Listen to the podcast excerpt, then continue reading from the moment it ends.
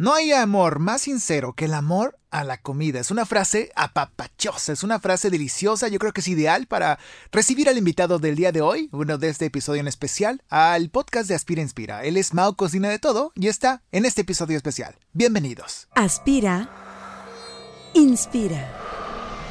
Un podcast para aspirar y respirar. Bienvenidos los creativos, los artistas, los emprendedores, los creadores, los que utilizan más el hemisferio derecho, los que hacen y luego deshacen, los que se equivocan y vuelven a empezar. El podcast que tienes que escuchar si no sabes qué estudiar, qué curso tomar, qué proyecto emprender, qué afición comenzar. El podcast de Inspiral. Aspira, inspira. Con Freddy Gaitán. Llegó el momento de inspirar. Está aquí con nosotros Mao, cocina de todo. ¿Cómo estás, Mao? Muy bien, ¿y tú, Freddy? Bien, bienvenido. ¿Cuál es tu nombre? Tenemos que saber ya el nombre completo de Mao. Bueno, no, nombre y apellido. Mauricio Martínez Cisneros. Vámonos, de los Martínez Cisneros de San Pedro. Oye, amigo, bienvenido. ¿Cuántos años tienes? ¿Podemos saber tu edad? Sí, claro. Tengo 33 años. 33 años. Eres, no eres chef. No soy chef. Yo estudié arquitectura. Ajá. Trabajo todavía de eso. O sea, hago proyectos de diseño de interiores la mayoría. Wow. Pero empecé el blog de recetas porque siempre me ha gustado cocinar. Siempre desde chiquito. Desde chiquito. Cocinas desde los sándwiches, desde los, los lunches más deliciosos, hasta waffles y todo, pasteles desde pequeño. Pasteles no soy tan fan, pero sí, sí me he aventado haciendo pasteles. Ok. Pero desde chiquitito cocino y empecé a, a probar recetas y cosas y esto y lo otro. Y pues ahorita convertí el blog en un negocio. En un negocio, eso es lo más curioso y por eso te invitamos porque queremos que nos compartas un poquito más de lo que ha sido de tu vida. Pero bueno, para eso nos remontamos a el antes, ¿no? ¿Quién te enseñó a cocinar? ¿Quién te enseñó a, a usar todo lo que usas hoy en día? Yo creo que una gran parte ha sido yo mismo buscando recetas y viendo programas de tele, videos en YouTube, Ajá. pero sí las bases mi mamá. Mi mamá me, me explicaba cómo, pues algo tan simple como cómo empanizar una milanesa. ¿no? ¿En serio? Sí, sí, sí. Este, y ella no es muy fan de la cocina, pero pues como quiera, pues, cocinaba. Ok. Y, y ya después me empecé a meter un poquito más yo, aprendí a cocinar y ya el que cocina en la casa soy yo. Qué padre. Pues eres de los que en cada reunión siempre tienes todo listo, tienes los aperitivos, el plato fuerte, tú eres el mero mero y todo. Asador, es. parrilla, estufa, todo te lo avientas. Así es. Wow, qué genial. Y aparte, tienes tu side business, que es eh, ser arquitecto, hacer diseño de interiores para diferentes empresas o también clientes eh, a- independientes a los que le Claro. realizas estos proyectos, ¿verdad? Así es. Pero hoy te invitamos para platicar acerca de tu blog. El Muy blog bien. se llama Mau Cocina de Todo porque literal cocina de todo. No hay nada que no te guste o qué alimento no te gusta. Híjole. ¿Hay algo? Sí, ¿Sí? ¿Qué es? los nopales. No. Odio los nopales. ¿Con Mm, huevito? No. Nada. O ¿Con guisaditos? No. los he probado de muchas maneras y no me gusta. Y, Y es- lo, has, lo has evitado. Pu- Sí, o sea, y los he probado. Ajá. Y los pruebo y "Ah, es que yo los hago de tal manera. Y es que los pruebo y no me gustan. Ok.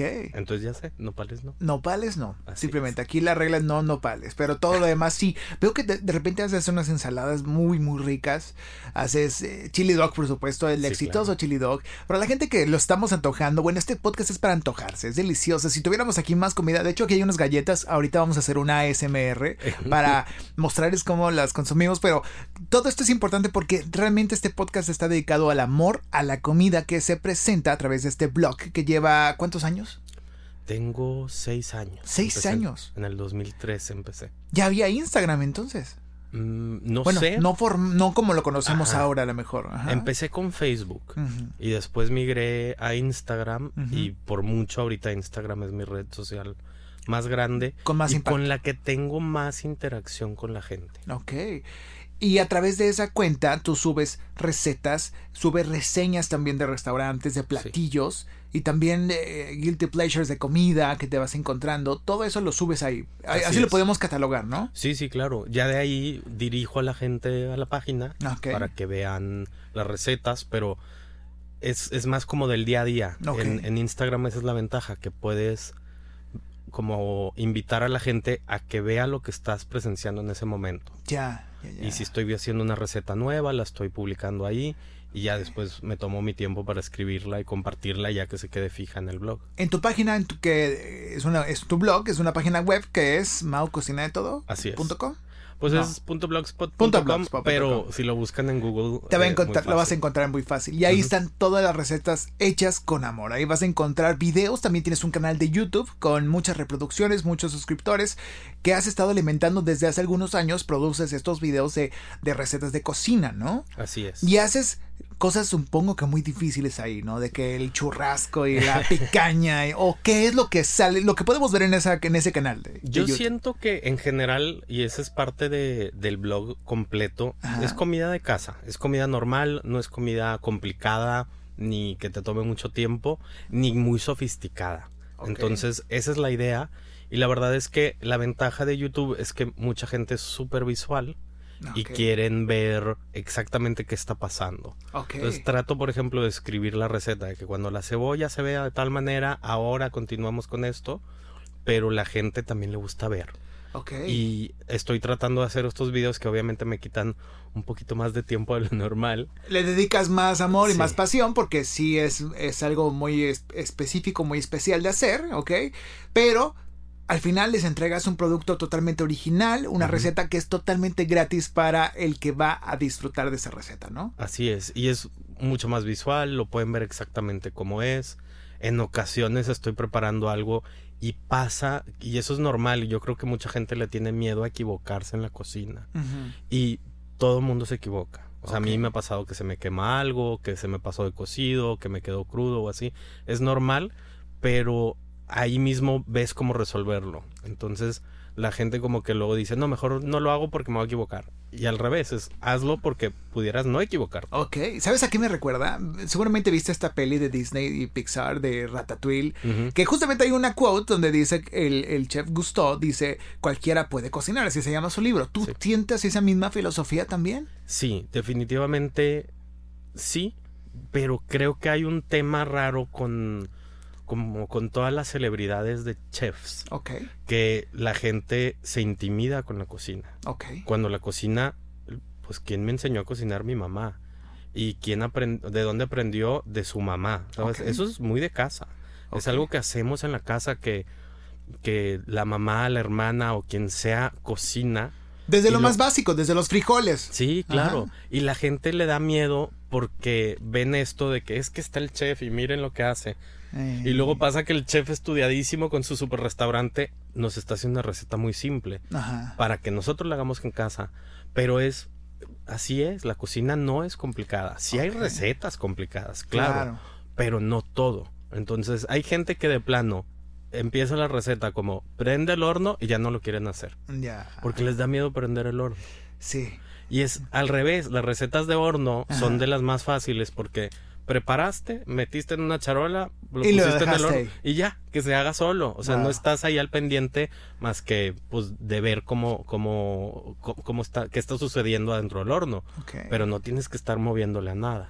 Y contrario al, al horno, también tienes una receta muy famosa dentro de tus contenidos, que son las famosas marinitas de jamón y queso que la gente te pedía.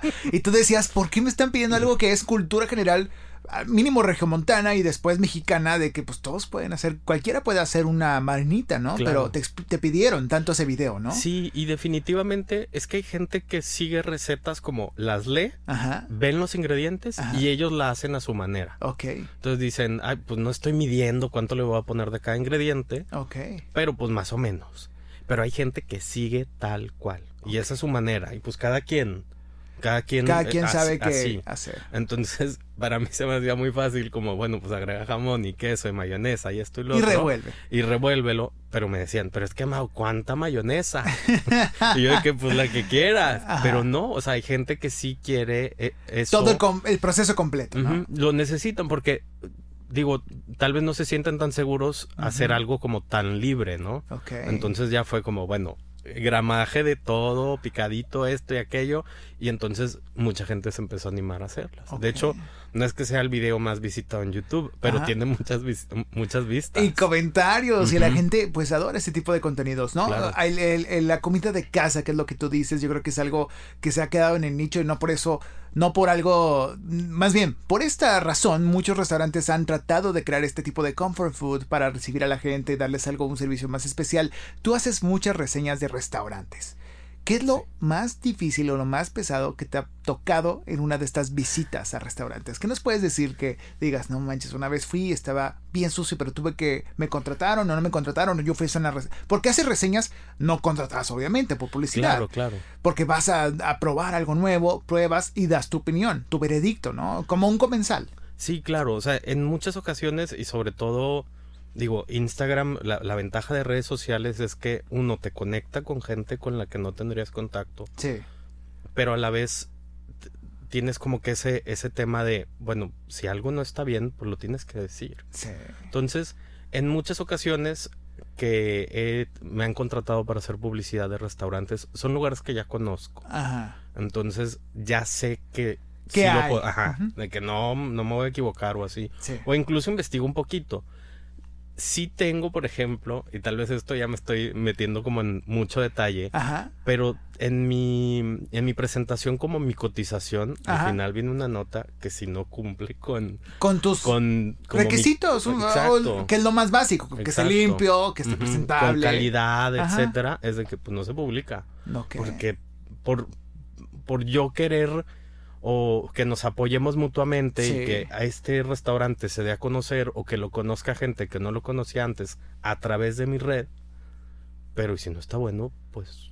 te pues perjudica no. a ti y también a ellos también, Sí, porque sí, los das a conocer más y se embarran más. O sea, mejor les das una retroalimentación Claro, y a lo mejor pueden llegar algo después, pero así es. qué interesante. Y sí me ha pasado que, que al final les hago algunos comentarios de que, oye, pues pasó con este platillo en particular. Quedó esto muy seco, este error". ajá, o quedó esto. ajá. Y ya son, son detalles que pues les pudo haber pasado o tal vez no lo notan ellos o así y dices, pues se, los pasas, ¿no? Pero o, pues, también son cosas que digo, bueno, ya, ya no, no voy a regresar aquí Claro. o ya no, o yo mejor no lo publico. Y en muchísimas ocasiones son restaurantes que yo estoy yendo y yo estoy consumiendo y estoy pagando. Ajá. Y si me parece muy bueno, pues lo comparto. Ya, ok, ok. Entonces, hay, no hay, muy, hay un buen estándar. Si tú vas a un restaurante, si Mao cocina todo, lo ve usted en su restaurante, ponga mucha atención y en lo que va a preparar porque va a estar poniendo atención al sazón que le va a otorgar, ¿no? Claro. Eh, todo tipo de restaurantes y aparte también, mi buen, haces, haces eh, recetas que publicas a través de Insta Stories, recetas rápidas a veces, como un Sí. famoso sándwich que hiciste hace poquito de, de como tres eh, mortadelas y no sé qué más y que la gente se volvió loca. ¿Por qué Sí. la gente se vuelve loca por un sándwich? Yo creo, o sea, yo creo que es de las recetas que más fácil como... las- realizables. sí, o sea, cualquiera lo ve y dice, ah, pues yo puedo hacer un sándwich. Ya. Entonces, hay una manera de hacerlo para que quede más bonito y como más presentable, más antojable. Y, y lo, lo muestro, ¿no? En las historias de Instagram. Sí. Y que si con papitas adentro, sin papitas. Bueno, o sea, es un dile, es se un- volvieron locos. Qué padre. que qué rico y yo quiero y se me antojó, tuvo un chorro de likes. La gente me empezó a mandar fotos. Por tu culpa estamos comiendo... sa-". O sea, se, se hicieron un sándwich de cenar. Sí. Que, que lo verías algo así como muy normal. Sí. Pero son cositas que le puedes hacer de... Cambios para hacer, darle más look a tus platillos. Así es. Y es como una sincronizada, por ejemplo. Hay gente que pues, se preparó la sincronizada, Jamón, jamón y queso, y se queso y acabó. tortilla. Pero ¿qué pasa si lo bañas en una salsa y le pones crema? o le pones- Chorizo o Ujú, algo. Un huevito estrellado arriba o algo así. Entonces, vas cambiando. ya le cambias y, y ya es... O sea, tampoco fue algo complicadísimo. No estamos hablando de... Y ahora rostizamos algo por no sé cuántas horas. Nada. O sea, le pusimos un huevo estrellado arriba y listo. Y esto es algo de lo que vimos en Insta Stories de la cuenta de Mau Cocina de Todo. Pero bueno, ¿cómo sientes tú esa responsabilidad de que tienes mucho impacto, de que incluso les, les inspiras a mucha gente a, a cocinar algo? Porque, por ejemplo, ese día del sándwich y que la gente. Pues cuántos te, cuántas historias te llegaron, muchísimas. Yo vi que las compartiste de gente compartiendo de que por tu culpa estamos comiendo este delicioso sándwich. Desde algo así, o sea, ¿cómo sientes tú ese impacto? ¿No sientes que de repente es mucho peso de que, ching, tengo que entregar buenas recetas, buen producto, buen contenido? ¿O ¿Cómo lo sientes tú? Sí, definitivamente, y eso es parte de lo que a mí me interesa hacer y he estado haciendo, es crear contenido de calidad, seguir creando recetas que a la gente les guste, cosas que les interese y sí es estar ahí al pendiente. En muchas ocasiones no es no puedo estar todos los días haciendo algo, algo nuevo, entonces me apoyo con otras cosas, ¿no? Porque tengo recetas anteriores que se pueden perder, entonces las vuelvo a, las, las, vuelvo a compartir. Ajá. Y, pero sí, la idea siempre es estar viendo cómo innovar, cómo mejorar, porque y, y, no nada más, o sea, porque yo, tengo seis años con esto. Y los primeros cuatro años, esto no me pagaba ni un solo peso. Entonces Nada yo hice cuatro años de trabajo. De práctica y prueba y error. Exacto. Y después empezó a ser redituable por uno que empecé a vender un producto, que son las galletas. Y dos que me empezaron a contratar eh, para hacer publicidad. Ya. Entonces, a ver, esto ya es redituable para mí Obviamente le tengo que echar todavía más ganas para que siga siendo contenido muy bueno, que a la gente le guste y que esté bien hecho.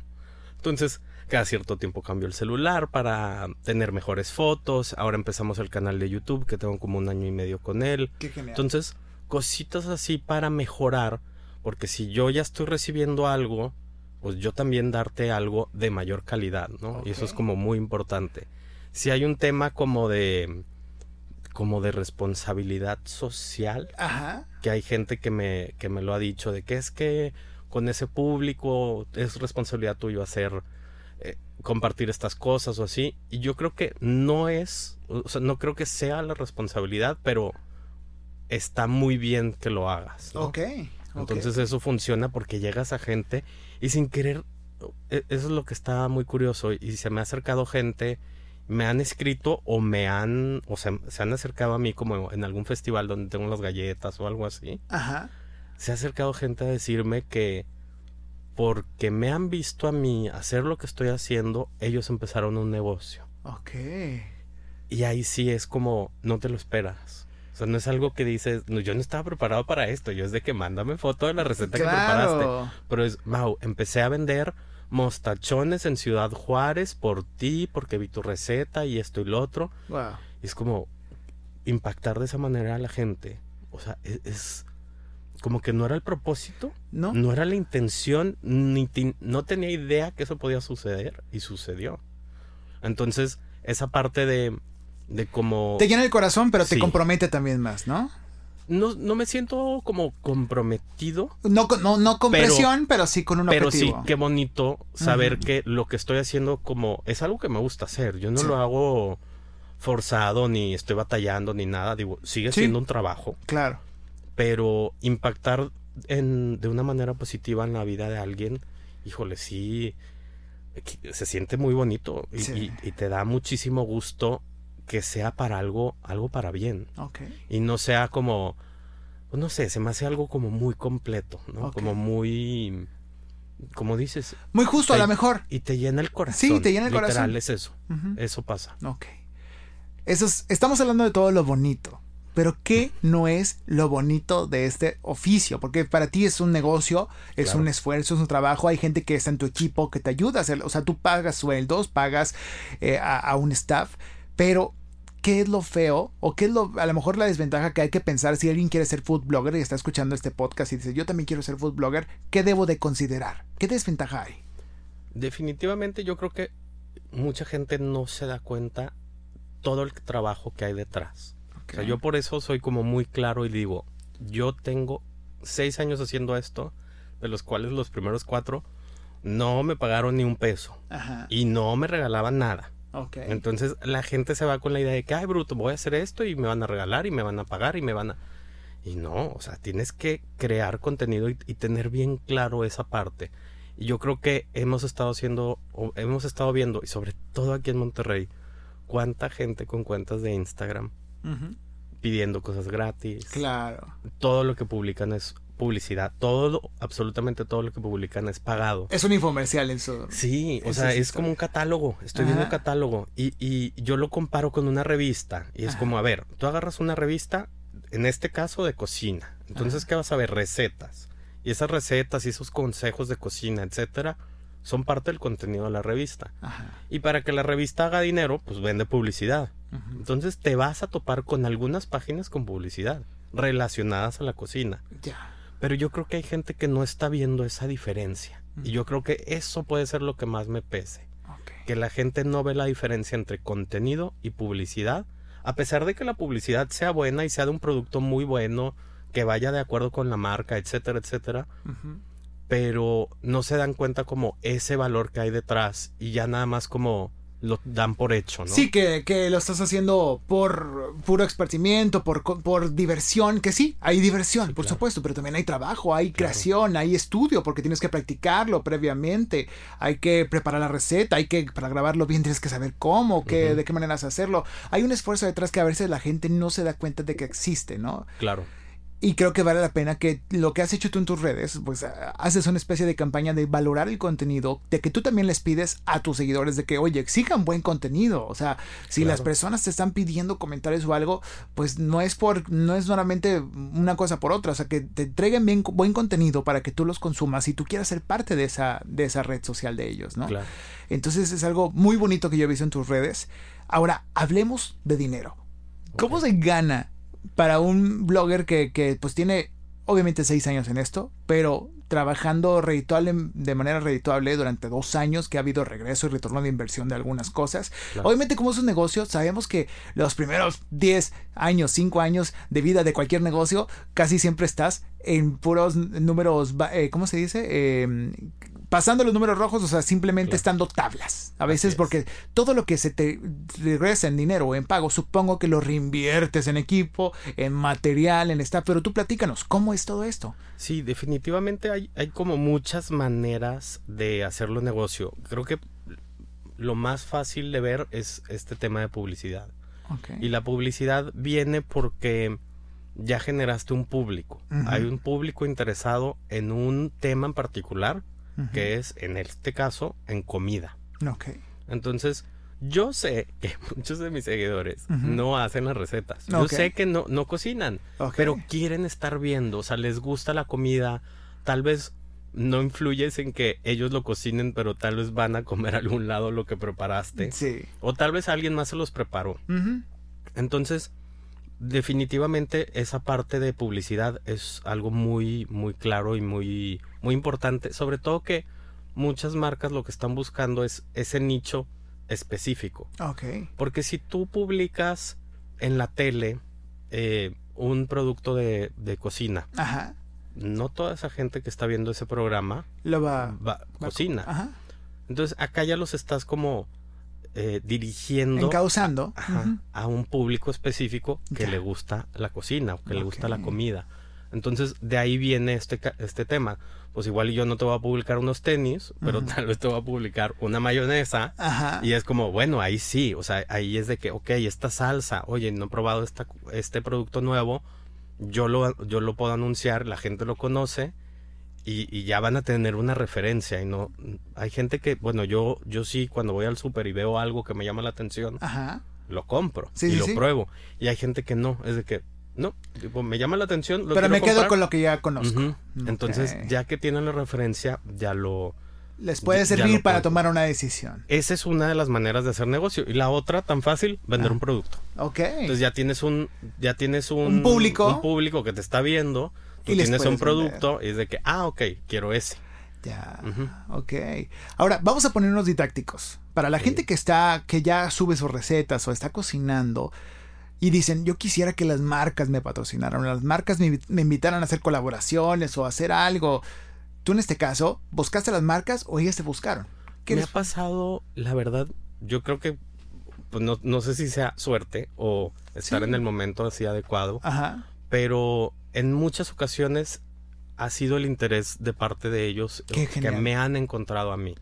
Entonces, la ventaja de eso es que ya hay un interés por parte, o sea, por parte de ellos y es más fácil vender. Claro. Que como, hola, eh, no me conoces, pero yo hago esto. Te vendo esto. Ajá. Y, y mira, podemos hacer esto. Ajá. Entonces ya existe un interés, entonces es más fácil. ya. Lo que sí es que es, es importante darte a conocer, que más gente te conozca Sí. y tener un portafolio, que puedan ver tu trabajo de antes, porque también llegar y es como, ay, pues yo hago esto y tengo X cantidad de seguidores, pero y tengo 10 recetas, Claro. pues no es lo mismo que oye, tengo tantos años con esto, tengo este, este público real, que también es muy importante. ser real con tus números, con tus métricas. Ser real con las métricas y ser real de que la gente que te está siguiendo es real. Que se da mucho, mucho, mucho este tema de comprar, pues cuentas. Seguidores, sí, claro. Entonces, que la gente se va con la idea de que, ay, bruto, tiene tantos seguidores, pero una parte son comprados. Pues, o la gente que tiene millones de seguidores y tiene en sus fotos, ves en sus feeds de que tiene 200 comentarios, 100 comentarios, 300 comentarios. Cuando tienes un millón de seguidores, ahí es de alarmarse, ¿no? Sí, o sea, hay, hay una manera como de medio revisarlo, pero también en ocasiones tú te metes a ver un perfil y empiezas a ver las cuentas que lo siguen y son evidentemente falsas.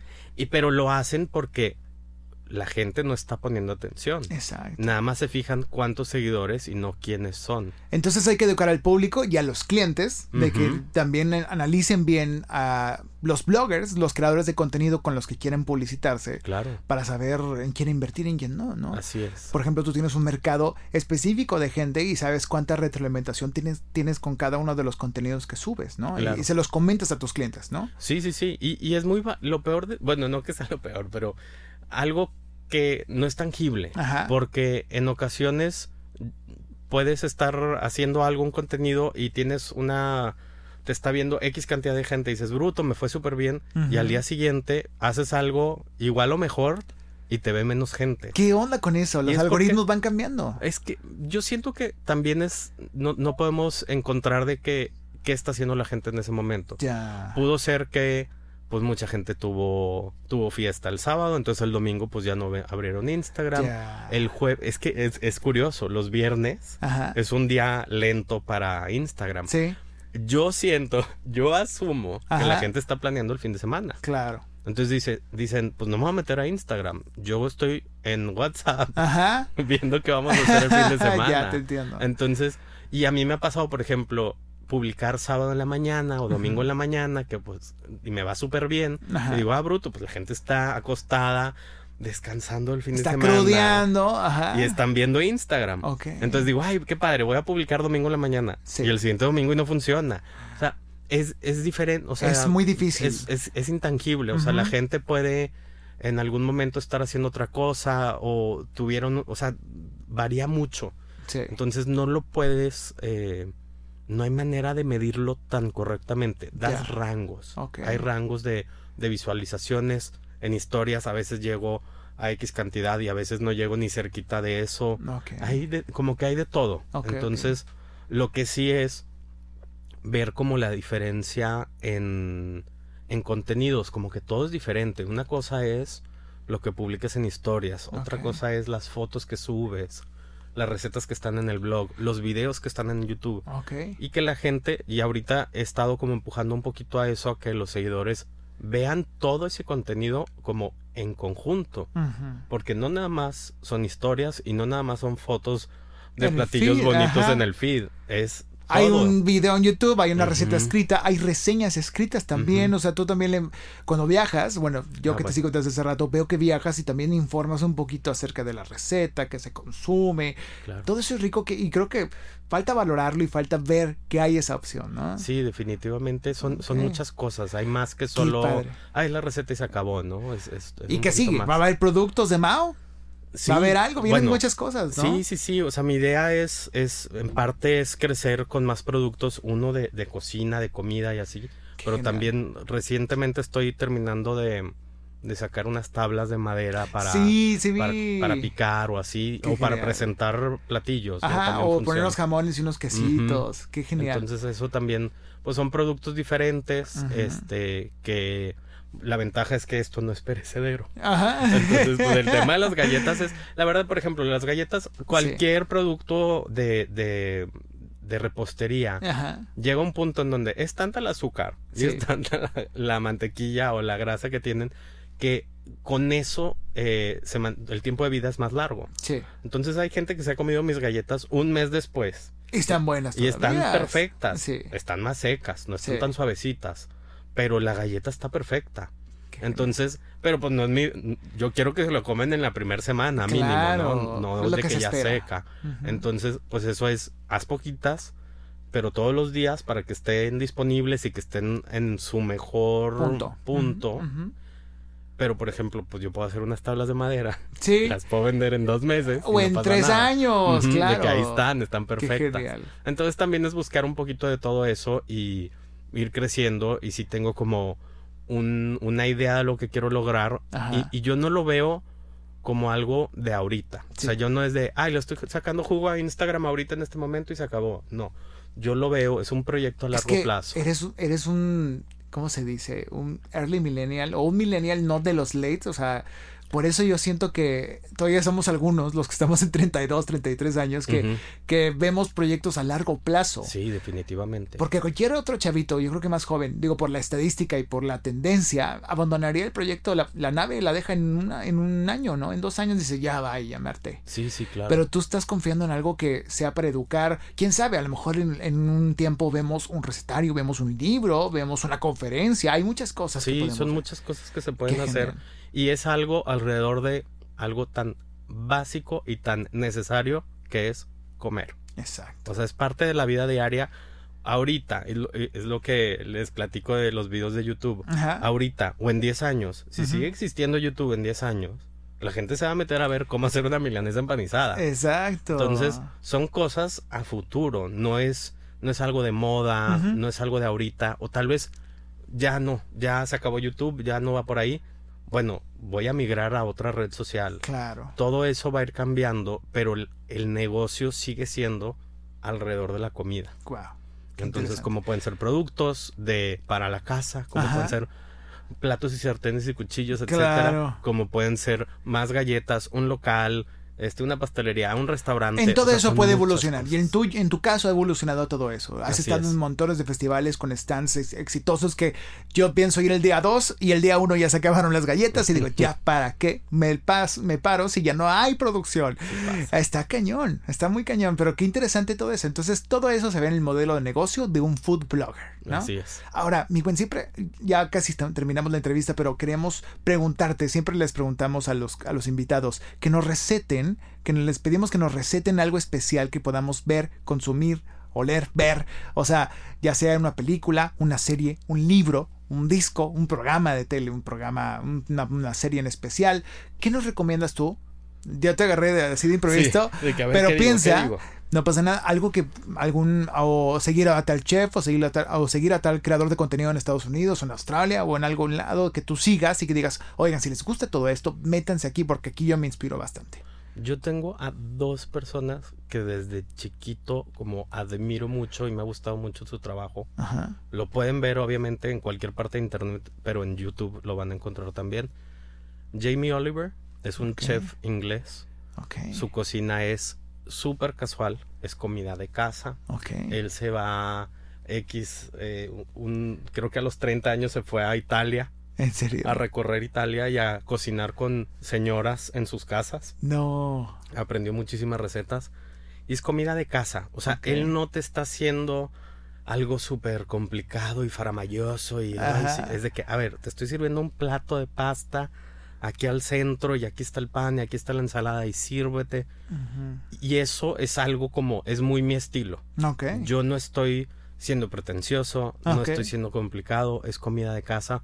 Pueden haber cosas un poquito más complicadas, un poquito más formales. que de vez en cuando se vale. No Pero no, no quiere decir que sea ma- que sea formal, entonces sea complicado, o que no lo puedes hacer, o que sea muy sofisticado y como que no, no, por ahí no va. Es, eh, cualquiera lo puede hacer. Cualquiera puede cocinar. Jamie Oliver. Él, Jamie Oliver. Entonces pueden seguir su canal en YouTube. Está padrísimo. Tiene muchísimo contenido. Tiene gente invitada. Y a mí me encanta. Y Martha Stewart.